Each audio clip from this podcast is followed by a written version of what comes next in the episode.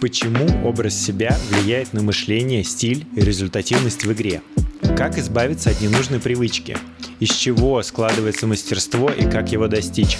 Об этом и многом другом мы расскажем в подкасте «Изнанка Цугцванга».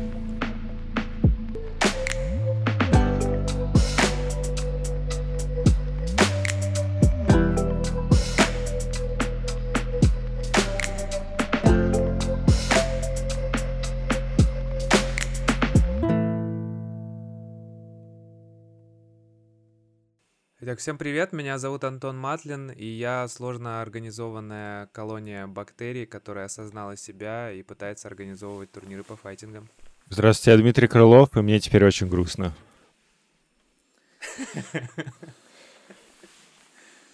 Да, приветствую, Рустам Муслимов, психолог, и, пожалуй, сегодня мы будем проговаривать внутри себя стихи по поводу бактерий и этой грусти.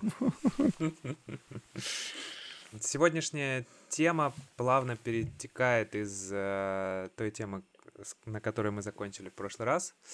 Эм, а закончили мы на том, как э, прерывать э, свои действия, да, как прерывать некие автоматизмы, да, и добиваться у себя какого-то э, нового э, подхода к уже привычным вещам, да, то есть как э, становиться непредсказуемым и для противника, и для себя самого. Вот, а, а, я хотел бы поднять э, такую тему, которая там не безразлична для меня самого и, может быть, там отзовется у вас. Это вопрос экзекьюшена, да. А, что такое execution? Это, в принципе, есть э, так или иначе в любом э, киберспорте, ну и не только киберспорте, ну и в обычном спорте тоже, да. В киберспорте э, это выполнение каких-то сложных э, техник, сложных действий, которые, ну, которым нужно повторить определенное количество раз, да, то есть в файтингах это какие-то сложные комбо, а в других жанрах это какие-то сложные техники, какие-нибудь там, я не знаю, распрыжки, правильные там паттерны поведения себя на карте, вот, а, и, ну, во-первых, мне самому очень скучно этим заниматься, там, раз, э, раз за разом повторяя одно и то же. А во-вторых, я замечал такую особенность э, не только у себя, что, повторяя одно и то же, неизбежно скатываешься в такой автоматизм, когда ты становишься заложником своей мышечной памяти. То есть ты тренируешь что-то там, ну, чтобы поддерживать этот навык, нужно это тренировать ежедневно, а, и это становится как бы частью тебя, и когда ты в итоге выходишь э, в как какие-то ну, в практическую ситуацию попадаешь, то есть на, на турнире, на каком-то Э, в, просто в каком-то бою, бывает очень сложно отказаться от э, заученных паттернов э, и включить какую-то креативность. И когда мы говорили о там разных типах игроков, вот игроки с типом там бади, как раз-таки, которые любят вот какие-то сложные вещи, а они в том числе, вот это является их слабостью, то, что они слишком много, слишком большой делают на это упор. Но я вот хочу к этому добавить, что тут же не только просто мышечная, э, мышечная память, а тут еще вся система работает вознаграждений. Ну вот хочу я что-то сделать, и, или уже что-то делаю много, выигрываю за счет этого. А потом игра эволюционирует, и, или выходит новая игра, и мышечная память как будто бы остается — и желание реворда от тех же повторяющихся действий тоже остается. Объясни, пожалуйста, желание реворда. Что, что это значит? Ну, то есть я хочу получить награды за делание того же самого. это происходит осознанно или неосознанно? Мне кажется, неосознанно. Вся система человека работает таким образом для того, чтобы получать вознаграждение за повторяющиеся действия. И фактически это действие является триггером для получения вознаграждения. Само действие, понимаешь? Угу. Ну, как и многие другие, здесь э, автоматизмы в этом смысле, и вот такие ускоренные автоматизмы, они не являются чем-то таким очень уникальным, вот про вот эти вот вознаграждения, потому что это все класс действий, который направлен на адаптацию. На адаптацию к известной ситуации, ну, какому-то типу ситуации. И в этом смысле, конечно, даже сама успешная адаптация уже является да, вознаграждением. Mm-hmm. А там еще могут быть и дополнительные другие трофеи. Но все это, надо подчеркнуть, работает до поворота. То есть адаптация – это всегда к известной ситуации, да, попытка. Мы можем повторять и наигрывать, нарабатывать ту или иную комбинацию действий или там вот стуканье по клавишам да, в файтингах под определенную ситуацию, которую мы знаем. Мы тем самым пытаемся у себя настроить то, что вот в науке называется антиципацией. Мы как-то, по-моему, упоминали в каком-то подкасте. Mm-hmm. То есть предвосхищение, предвосхищение. То есть такая максимальная подготовка, когда мы предчувствуем, что именно это возникнет. Соответственно, поэтому мы там сотни или там тысячи раз отрабатываем а, некое действие, которое будет подложкой, подложкой, подножкой к этой ситуации.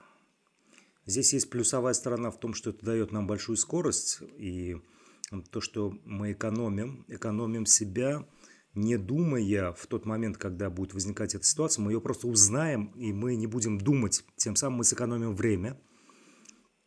Наши пальцы, они просто выстрелят по клавишам, как только мы поймем, что это та самая ситуация. То есть, когда он там летит сверху, мы сделаем бабароп, и даже сами не успеем подумать, как мы это сделали.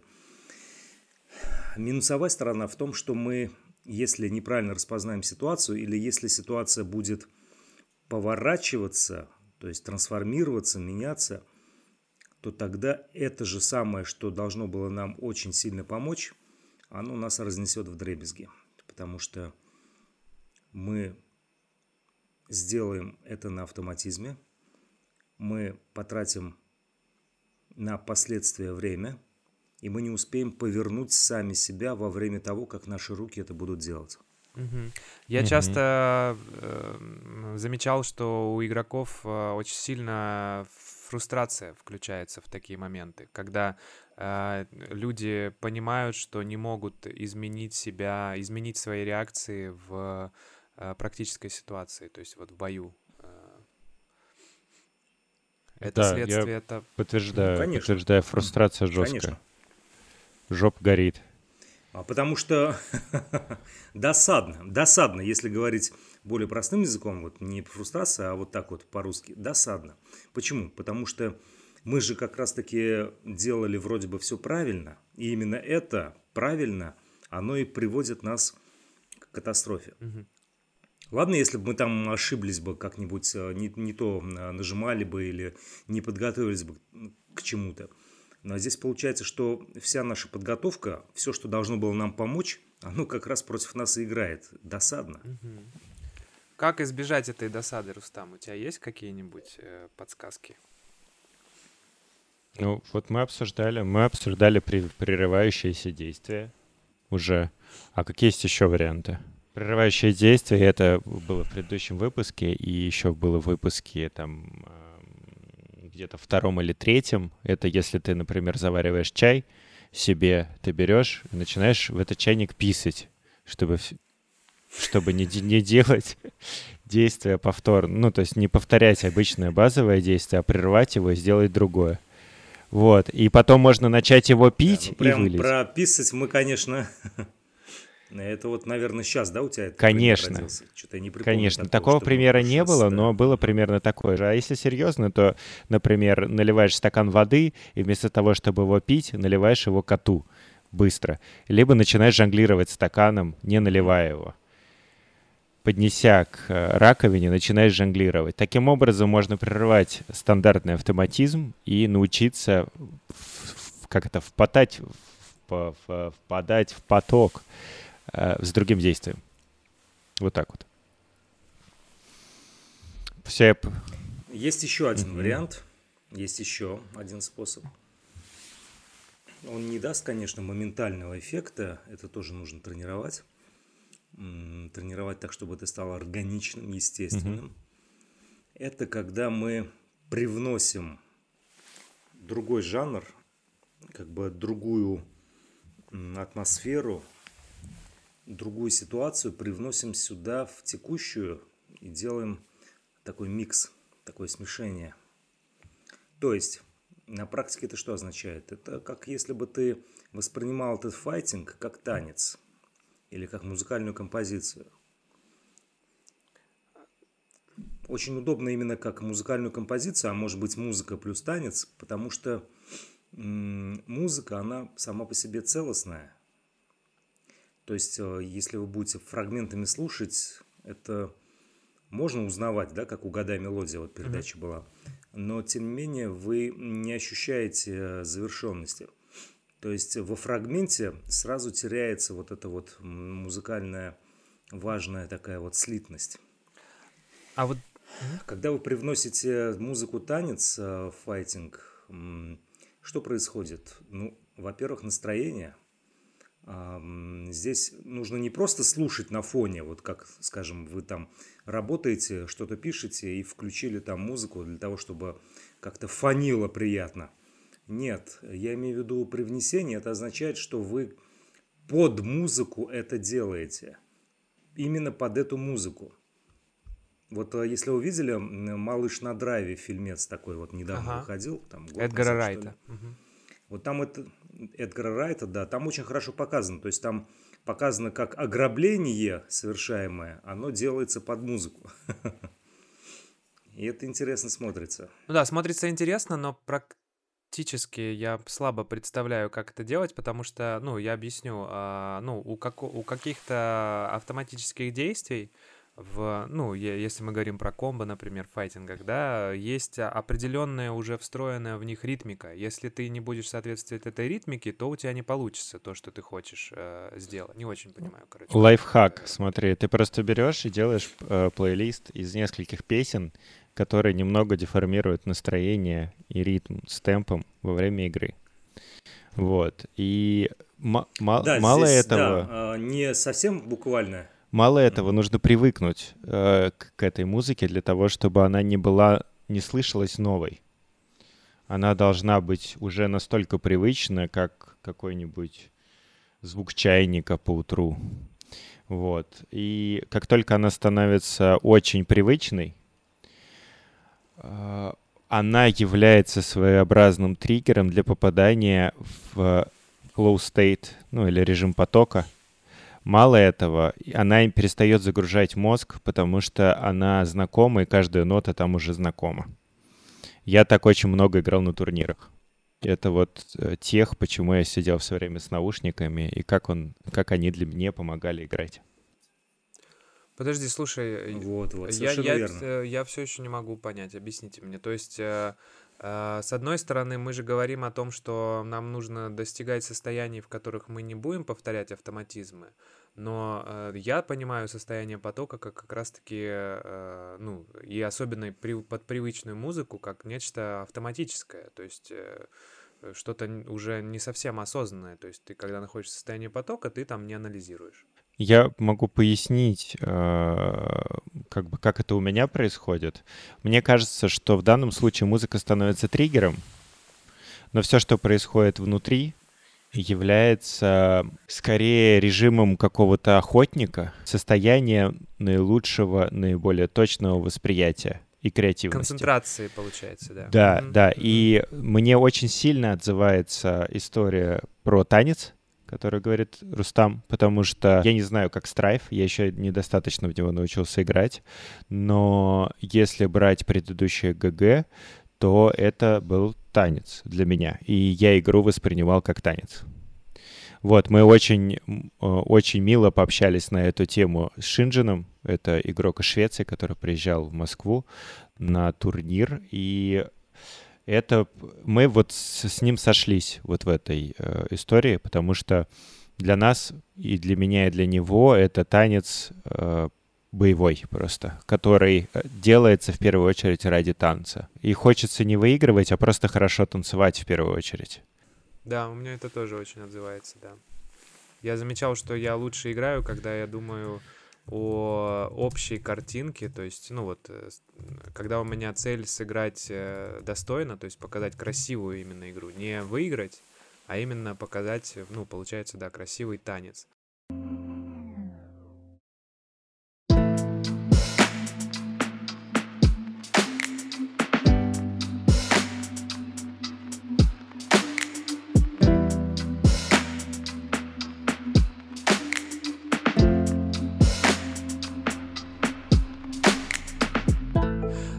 Смотрите, я тут хотел еще такую одну штуку э, поднять. Э, ну, мне кажется, важно различать тоже, да.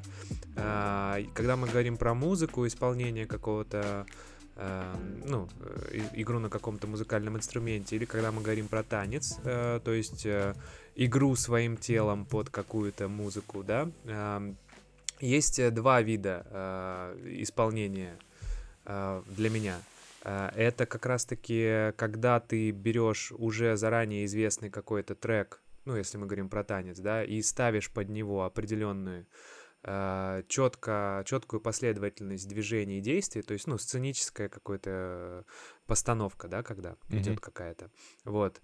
А, или же когда, ну и с, музи- с музыкой то же самое, да, у тебя есть э, четкое произведение какое-нибудь, ну вот классическая музыка, она вот практически вся такая. У тебя есть там написанная 400 лет назад э, композиция, и тебе нужно ее исполнить филигранно, да, и ты вот, по сути дела, это вот как раз-таки автоматизм, э, ну, конечно, требующий большой концентрации, но это повторение одного и того же. А есть э, импровизационный танец, да, то есть когда ты э, слышишь э, песню в первый раз, или там не в первый раз, но ты не стараешься какие-то э, какую-то четкую картину, да, а каждый раз импровизируешь и какие-то добавляешь новые элементы по наитию своему, да, внутреннему. Uh-huh. А, и то же самое импровизация на музыкальном инструменте, да, когда ты, э, ну, какие-то какие-то у тебя есть примерные там э, паттерны, которые ты там хочешь э, э, воспроизвести, но в целом ты э, переходы между ними, они рождаются у тебя где-то тоже внутри, и э, ты Эм, так, так, ну, находишься в таком вот э, состоянии э, перетекающем из одного в другое. Вот, то есть мы сейчас, получается, говорим о втором состоянии, да, то есть не о первом, когда ты э, в жестких рамках должен повторить что-то идеально, а когда как раз-таки ты в неком импровизационном состоянии находишься, верно? Да, естественно, и музыка в данном случае является как раз э, определяет паузу, вот как я могу сказать. А объясни, пожалуйста, определяет паузы, что это? Ну, э, например, эм, ты играешь в Quake, или играешь в Counter-Strike, или Valorant, или играешь в LoL, или играешь в какой-нибудь файтинг, и любой твой матчап любое действие, там любая карта может укладываться в определенный ритм. И в ритм — это удар и пауза. Соответственно, если, например, взять то, что я знаю хорошо, это будет, наверное, в первую очередь Gear, то разный матчап имеет разный темп и ритм. Mm-hmm. И он как бы встроен в матчап уже. То есть, ну, в, если, если это брать глубже, Gear вообще в целом про темп и ритм, то и каждый матчап в этой истории имеет свой темп и ритм, и сейчас его, и раньше его можно было ломать немного для того, чтобы обманывать противника. И это было встроено в движок игры, это типа RC, PRC, URC, короче, всякие всевозможные отмены. Сейчас это возведено на новый уровень. И до и, и до этого мне музыка помогала как раз настроить вот этот темп и ритм под определенный матчап. То есть если у меня матчап медленный, я бы ставлю более спокойную музыку, если матчап более быстрый, я ставлю более ритмичную музыку для того, чтобы попасть в ритм к противнику и персонажу. Да, здесь надо подчеркнуть, что все-таки музыка, то, что я имел в виду, и то, что Дмитрий рассказывает, это не то, что нам нужно прям, как будто мы подготовили такой танец заранее, попадающий под все вот эти вот ноты, все эти музыкальные элементы. Нет оно может э, в некоторых местах, да, то есть вот э, рефрены, что называется, рифмы. в некоторых местах мы, мы это можем почувствовать, когда, если мы понимаем общее настроение этой музыкальной композиции. Да. Не нужно здесь э, все время это поддерживать. Это не все время делается. Угу. Ну, то есть это некий якорь, который помогает тебя ввести в нужное состояние, но его не обязательно э, как бы находиться все время в этом, ну, все, все время как бы прослушать этот трек, достаточно там просто, я не знаю, его запустить, вспомнить, э, чтобы там тело вспомнило, а дальше можно, в принципе, уже и не пользоваться им. Возможно, но я пользуюсь Нет, постоянно. Не так, не так, не так. А, не то, что прям запустили, а дальше можно там... Нет, эм, все-таки мы привносим ее. Это не... Я же вначале говорил, что это не просто должно фонить где-то. Мы смешиваем свои действия и тем самым э, делаемся более трудно предсказуемыми для противника, потому что мы смешиваем угу. музыку и наши действия. Но смешиваем не прям вот точь в точь, вот буквально-буквально каждый элемент к каждому элементу здесь. Мы выборочно это делаем. Mm. Mm.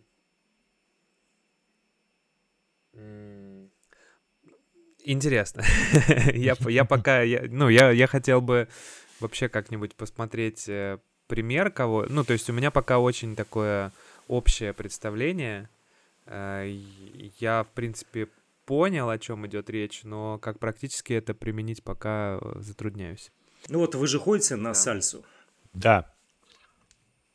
Это вот если бы сальсу вы начали бы дома ее встраивать в какие-то домашние дела. Там моете посуду, сидите за столом, там э, обедаете, что-то еще делаете. И какие-то элементы иногда, вот вы как бы пританцовывая, если будете это все остальное делать, пританцовывая, вот оно самое то. Итак, я говорю о том, что для того, чтобы у нас был еще один способ справляться с автоматизмами, которые вот мы намеренно готовим, да, все эти комбинации действий, которые мы заучиваем а, через наши пальцы а, на клавишах. То есть, когда мы запоминаем те или иные комбинации ударов, каких-то маневров, это может привести нас или к победе, если мы делаем это в правильный момент, или к поражению, если эта штука у нас вырывается не в тот момент или если противник считывает то, что мы делаем. Поэтому я сказал о том, что есть такой способ некого обновления или внесения новых ритмов, которые сложно было бы прочитать противнику, но при этом так, чтобы мы могли это делать органично, естественно, чтобы мы могли быть в этот момент в таком потоковом настроении. И вот оно изящное решение. Это музыка. А если мы еще воспринимаем происходящее как танец, вот наши действия, как минимум, мы воспринимаем как танец, а если мы еще действия противника воспринимаем как своеобразный танец с нами, то вот этот ракурс такой из наложения одной дисциплины на другую, он дает такую интересную сложность, в которой мы, в отличие от противника, можем быть более подготовлены. То есть, если мы знаем эту музыкальную композицию, она ведет нас, да, это как ветер в наши паруса. Да, мы должны там подготовить парус, наши гребцы должны грести, или там э, боцман должен стоять на своем месте и прочее, прочее. Но когда есть ветер, все это начинает приводиться в одно слитное. Сборка такая получается. И вот этим ветром может быть музыка и рассмотрение происходящего как танец. Угу. Вот такой вот способ. Угу. Да, эм, получается, на сегодня на этом э, все. Эм, мы в этот раз попробовали такой э, э, экспериментальный формат. Э, чуть-чуть сделали выпуск покороче. Вот. Э, ждем э, ваших комментариев к этому выпуску в нашей группе ВКонтакте. Подписывайтесь на подкаст на всех э, платформах, э, ставьте лайки. Э, и следующий выпуск у нас будет э, в последнем сезоне. Э, там тоже попробуем еще один экспериментальный формат. Э, после чего уйдем на небольшой э, перерыв. Вот, как всегда, ждем ваши вопросы э, в группе ВКонтакте. Э, оставайтесь с нами э, и подкидывайте э, идеи для новых выпусков. А С вами был подкаст «Изнанка Цукцванга» его ведущие Антон Матлин, Дмитрий Крылов Играйте, танцуйте. И Рустам Муслим. Только не пойте в этот момент. Все, до новых встреч, друзья! До новых встреч. До скорого.